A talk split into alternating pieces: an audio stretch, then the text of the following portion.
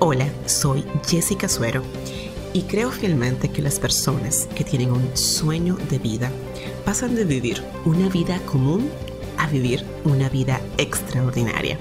Por eso he creado este podcast para impulsar tu vida, tu negocio y emprendimiento. Comunidad Impulsada, bienvenidos al podcast número 84. Mi nombre ya lo escucharon, Jessica Suero, tu coach y anfitriona de este espacio de impulso creado para ti que tienes un sueño de vida y quieres lograr. Si no me conoces y estás aquí por primera vez, quiero que sepas que estoy, bueno, todos los martes con contenido fresco para ayudarte a llevar tu vida y tu negocio al siguiente nivel. Y hoy estoy muy contenta porque comenzamos una temporada en el podcast muy especial. Una temporada que a mí me gusta mucho porque nos empodera, nos pone en acción, nos hace ver lo que hemos hecho durante todo este año que pasó y nos enfoca para el próximo año que vamos a comenzar el 2021. Y hoy me acompaña en este podcast especial alguien que quiero muchísimo, que estimo y es un orgullo para mí y para muchos dominicanos.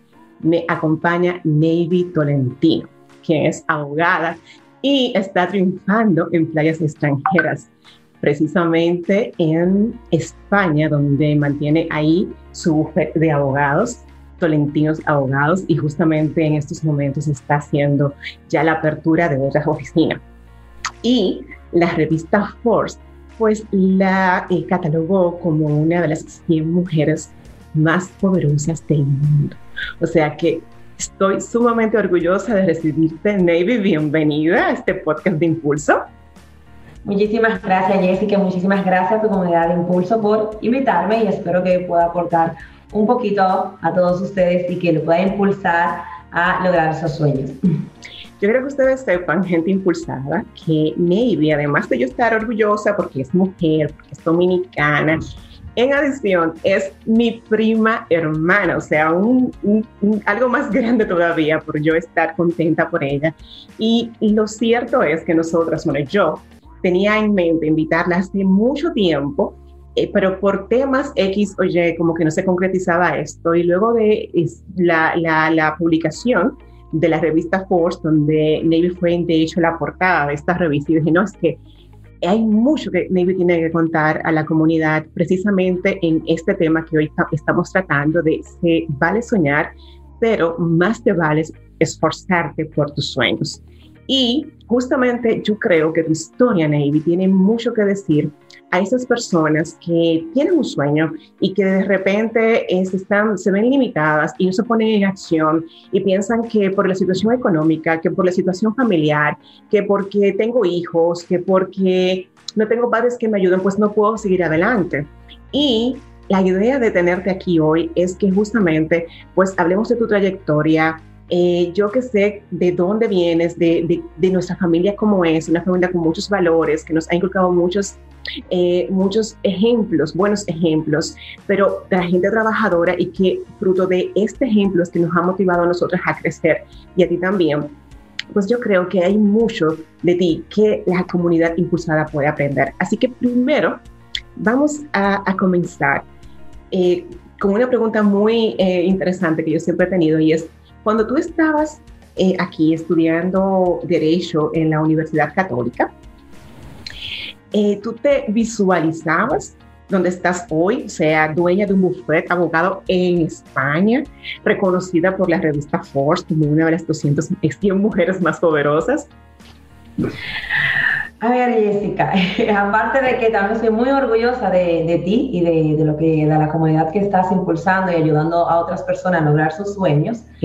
Eh, por decirte que si yo cuando estaba en República Dominicana en la universidad pensaba, a ver, yo no veía el futuro, lo que sí veía es eh, la determinación que tenía de las cosas que quería hacer. Yo en República Dominicana, pues al acabar la carrera tenía, tenía un puesto de trabajo y eh, la verdad que al finalizar muchos pueden continuar esa trayectoria de continuar la universidad y comenzar a, a laborar Y yo sí veía claro la idea de querer irme, porque tenía ese deseo de, salir de la República Dominicana, de salir de mi zona de confort. Y no sabía exactamente los pasos que iba a dar, pero sí sabía que iban a ser diferentes. Y eso era lo que realmente me, me motivaba, la curiosidad de ver qué había después de República Dominicana. Ya, o sea, tú tenías claro que tú tenías que desarrollarte fuera de aquí. Sí, eh, yo, todos mis amigos de la, de la universidad eh, saben que yo siempre eh, les comentaba que yo no iba a continuar haciendo más en República Dominicana, sino que mi sueño era expandirme en, fuera, en tierras extranjeras y ver las oportunidades que podía crear. realmente uno cuando sale, al menos yo tenía ese objetivo de, de salir y sí tenía la idea de que quería seguir estudiando y que quería seguir perfeccionándome, en este caso, escalando y aprendiendo cosas nuevas. Muy bien. Y eso cuando, cuando tú decidiste finalmente ya eh, emigrar a España, bueno, a Inglaterra en, en, un inicio, eh, y hasta el momento que estás hoy, ¿qué, ¿tú tuviste algún momento, alguna situación que te dijo, oye, o sea, ya hasta aquí llego, me quiero devolver, eh, no puedo más? ¿Te pasó en algún momento, Naive?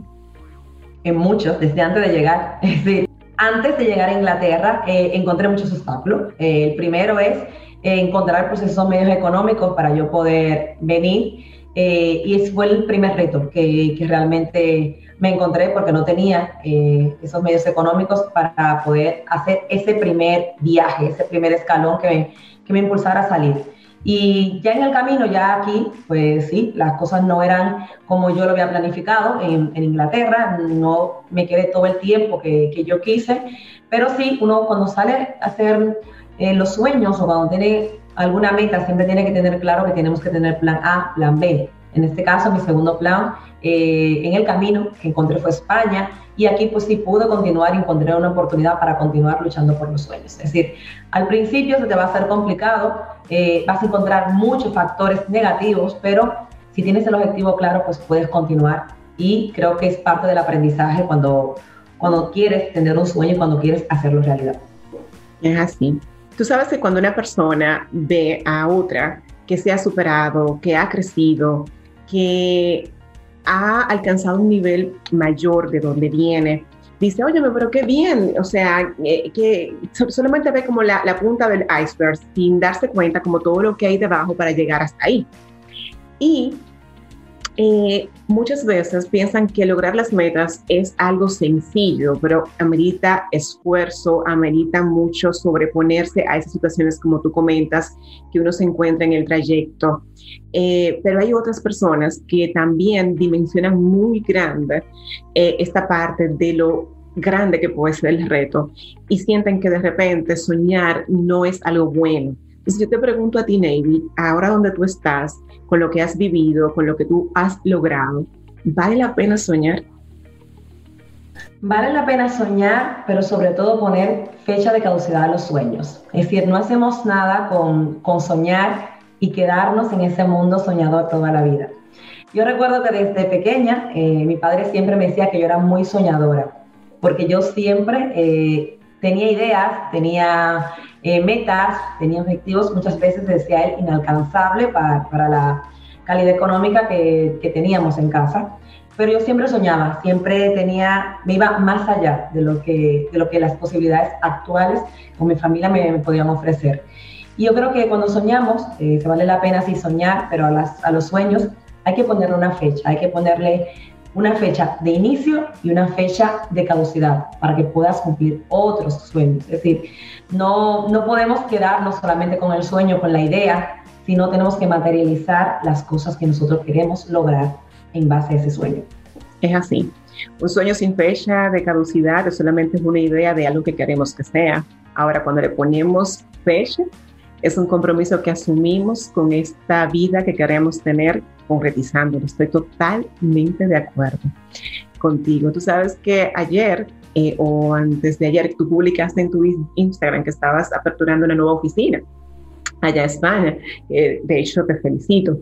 Eh, Y decías aquí construyendo un sueño. Entonces ahí como que se me ocurrió también preguntarte a ti, ¿cómo se construye un sueño? O sea, ¿cómo una persona que tiene una idea de concretizar algo, de crecer, de llegar más alto, cómo se construye eso? Se construye a base de esfuerzo, sacrificio, de ideas y sobre todo de acción. Eh, yo creo que cuando yo llegué aquí a territorio español, eh, las ideas a lo mejor no estaban tan desarrolladas, pero sí en el trayecto poder ir, viendo sobre todo dónde quería llegar. Entonces, un sueño se construye a base de, tener las personas correctas que, nos rodean. Esas personas correctas, pues, son las personas que nos van a ayudar y nos van a impulsar a que ese sueño también se materialice. Eh, y son muchos aspectos que al, que al final vamos a necesitar para que el sueño tenga forma. Es el sueño se, se va a concretizar sobre todo a base de esa constancia, de ese sacrificio y de esas muchas horas que vas a necesitar al principio para luego ver el crecimiento real de lo que has soñado. Es, así, es así.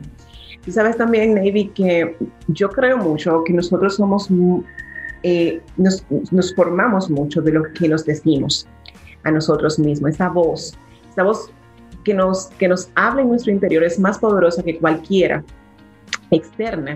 Entonces, yo sé que donde tú estás, tú has necesitado de ser, muy perseverante para llegar ahí. Eh, como tú has dicho, de esforzarte, de sacrificar. Entonces, ¿qué tú te decías, Navy? En, ¿Qué tú te has dicho en todo ese trayecto para mantenerte perseverante? Esto es hasta un día. Eh, es una frase que me repetía eh, cuando yo salía de la universidad para, para luego llegar a casa. Si yo tenía que irme a trabajar, eh, salía de casa a las 7 de la mañana, terminaba en Inter a las 5 de la tarde y luego tenía que ir a la universidad a las 6 de la tarde, entraba a mi primera hora de clase y yo terminaba a las 10, terminaba la última, la última clase. Yo siempre tu, tomé todas las materias y todos los días salía hasta las 10, no hubo ninguna excepción ni ningún día que saliera antes. Y luego para llegar a casa yo tenía que tomar eh, una guagua y dos carros públicos, aparte luego de un motor, si llegaba a la hora y ya se había ido la última persona de la ruta. Muchas veces me tocaba esa trayectoria de media hora casi hacerla a pie por una zona sin luz y sin asfalto. Y yo recuerdo cuando me tocaban esos días que eran muy difíciles, eh, que yo decía, esto es hasta un día. Y yo estaba detrás de un objetivo, es decir, yo necesitaba eh, terminar mis estudios para poder salir donde estaba porque estaba segura que si no terminaba los estudios, que si no hacía ese sacrificio por acabarlo, no iba a poder ni salir de ahí ni ayudar a mi familia tampoco que saliera. Entonces yo siempre me repetía eso todo, todos los días que, que tenía que hacer la trayectoria, todas las noches, cuando me encontraba noches sin luz, en el camino muchas veces mi madre venía a recogerme a las 11 de la noche para al otro día volver a iniciar el, el camino nuevamente. Y lo repetía siempre, esto es hasta un día. Porque yo tenía un objetivo en ese momento y mi meta era en ese momento poder culminar los estudios para poder salir de, la situación económica o del lugar donde realmente nos encontrábamos mi familia y yo. Es así. Sabes que tanto hablar nosotras y nunca haber compartido como esta parte de nuestra historia, porque me identifico completamente contigo. Cuando yo iba a la universidad y en, este, en ese entonces estaba en APEP, igual que tú, salía bien temprano desde, de la casa, de del trabajo me iba a la universidad y llegaba a, mi casa ya a las 11 de la noche y tenía que tomar un carrito público y luego montarme en un motor porque era muy peligroso irme a pie para llegar a mi casa, yo me decía exactamente eso que tú te decías. Esto es hasta un día. Y tuve muy clara mi visión de hacia dónde iba, lo que quería conseguir. Y bueno, eso me ha ayudado mucho de la misma forma que, que esa voz interior te ayuda a ti en el momento para continuar adelante. David, ¿Y qué tú has hecho con los detractores de sueños? Esas personas que nos bajan el ánimo en el camino, que, que nos muestran un panorama muy distinto al que las personas como nosotras, soñadoras, visionarias, vemos, pero tú te encuentras con gente que te quieren quedar como, eh, eh, que te quedes retenida donde estás y, y, te quieren cortar las alas. ¿Qué tú has hecho con los detractores de sueños? Aprender de ellos. Sinceramente yo eh, creo que los trolls son, son importantes en, la vida de las personas. Y sobre todo cuando tenemos la capacidad de esa crítica negativa, de ese, de ese bajón que muchas veces nos, nos van a dar, aprender y convertirlo en algo más poderoso, que es el aprendizaje y el crecimiento. Es decir, cuando alguien nos critica, eh, esa crítica la podemos convertir en negativa o quedarnos ahí y hundirnos más. En mi caso, yo agradezco a todos los trolls que he encontrado en el camino, porque gracias a ellos he aprendido los defectos que tenía, que a lo mejor muchos amigos ni siquiera te lo cuentan porque consideran que te hacen un daño, pero realmente uno aprende de ellos y uno tiene que tomar esas críticas eh, para mejorar y para construir algo diferente. Con lo cual, eh, yo creo que ellos no se imaginan eh, la ayuda que me han dado muchas veces con, con, las críticas o los pensamientos negativos o los comentarios, porque al final lo que han educado es mi manera de pensar y dar otros pasos diferentes. Exacto, yo creo que lo que mm, nos pasa en la vida o nosotros tomamos la decisión de que nos impulse y aprendamos y aprendemos de esto o nos retenga. Y yo creo que eso que tú has dicho con los detractores, con los trolls, como tú los llamas, que en vez de que realmente nos bajen la energía, sean personas que nos enseñen cómo no ser o, o, nos muestren cosas que no estamos viendo, pues es la mejor forma de lidiar con ellos, totalmente de acuerdo. Pero de la misma forma que en la vida, cuando nos decidimos lanzarnos por nuestros sueños, a vivir nuestros sueños, encontramos detractores, también hay personas que nos impulsan, que nos inspiran y, nos mantienen, nos ayudan a mantenernos firmes en el camino. En tu caso, Navy, ¿qué personas tú tuviste que cumplieron ese papel? Yo siempre digo que muchas veces tenemos personas cerca que, que nos impulsan y no lo vemos. Es decir, yo en mi caso eh, puedo decir que una persona que me impulsó mucho y que creyó en mí desde el inicio fue mi mamá. Mi mamá no, no sabía ni por qué yo quería irme en realidad, es decir, solamente sabía que yo quería seguir expandiéndome, estudiando, pero no tenía todos los conocimientos claros de, de hasta dónde yo quería llegar.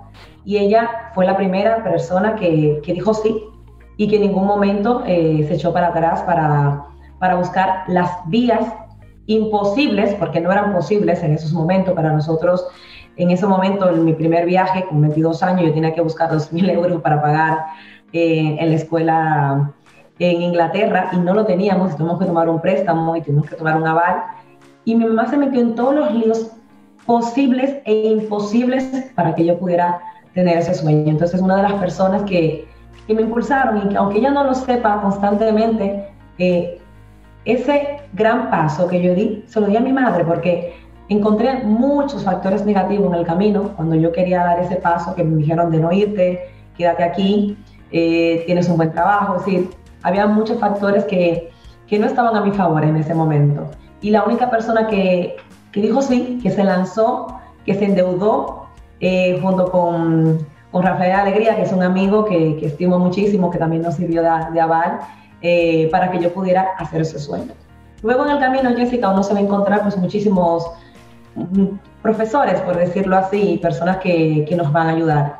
Eh, yo, por ejemplo, encontré el padre de mi hijo, que sigue siendo mi maestro, que es la persona que, que me hace modificaciones en, en, el crecimiento profesional. Y luego tenemos pues muchísimas personas que, que vemos en los medios. Por eso es muy importante uno elegir las personas que queremos aprender de ellas y quiénes van a conformar nuestro entorno. Es decir, quiénes van a ser esas personas a quienes queremos parecernos y que queremos tener en nuestro entorno, porque dependiendo de ello, pues va a ser nuestro crecimiento y los escalones que queramos subir va a depender sobre todo de a quienes no queremos parecer y quiénes tenemos en el entorno. Es así. Sabes que escuchándote, caigo en la cuenta de algo eh, muy importante y es el hecho de que muchas veces nosotros vivimos momentos en nuestras vidas con personas que no sabemos cómo en el futuro esos momentos van a ser representativos y esta persona se va a convertir en un, como tú lo mencionas, en un héroe para tú poder alcanzar lo que tienes hoy. Entonces, en el pasado yo estoy segura que cuando tu mamá estaba eh, involucrada en ayudarte, en buscar ese préstamo, de repente tú, no, tú lo veías como algo circunstancial del momento, pero hoy te das cuenta, o bueno, ya lo sabes, aquí hablando con nosotros, está conmigo, que si tu mamá probablemente no, no hiciera, no hubiese hecho ese esfuerzo de buscar ese préstamo, hoy probablemente tú no estuvieras en, Europa o, o, la historia hubiese sido distinta o unos años más. pero tu mamá en ese momento se convirtió en tu héroe.